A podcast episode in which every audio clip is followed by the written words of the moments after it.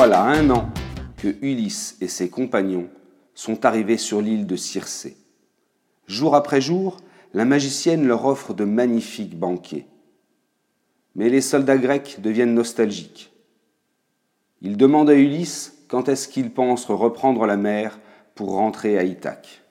Ulysse réfléchit, puis se rend auprès de Circé et lui annonce son prochain départ. C'est alors que la magicienne le met en garde au sujet de futurs dangers, des dangers qui le guettent sur le parcours du retour. Avant de rentrer à Ithaque, Ulysse devra notamment aller jusqu'au royaume des morts. À cette annonce, lui et ses compagnons s'effondrent d'angoisse et de désespoir.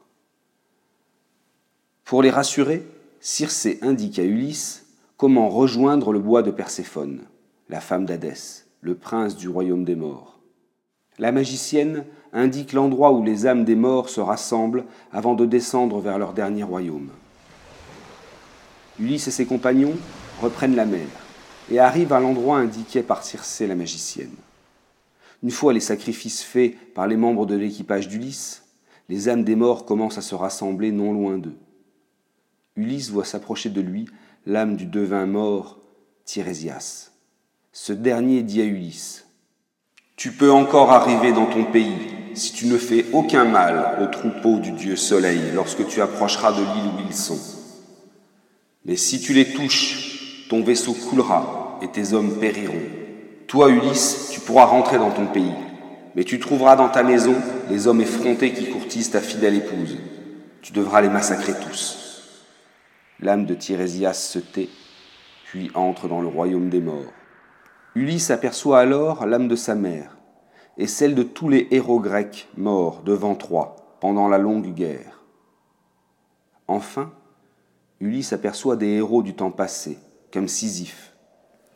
Il voit en effet Sisyphe pousser son énorme et lourde pierre vers le sommet d'une colline. Mais à chaque fois que Sisyphe arrive à atteindre le haut de la pente, la pierre est entraînée vers le bas par son poids, et Sisyphe doit recommencer à pousser la pierre. De même, Ulysse aperçoit un autre héros ancien, le très fameux Tantale.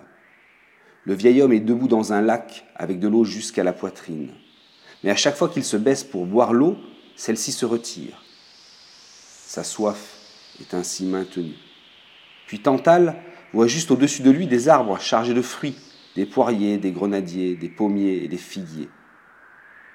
Mais à chaque fois qu'il tend le bras pour attraper un fruit et le manger, le vent repousse les branches au loin. Ainsi, sa faim est maintenue. Mais Ulysse est effrayé par la vue de tous les morts. Il s'enfuit du royaume d'Hadès et regagne son vaisseau pour reprendre la mer.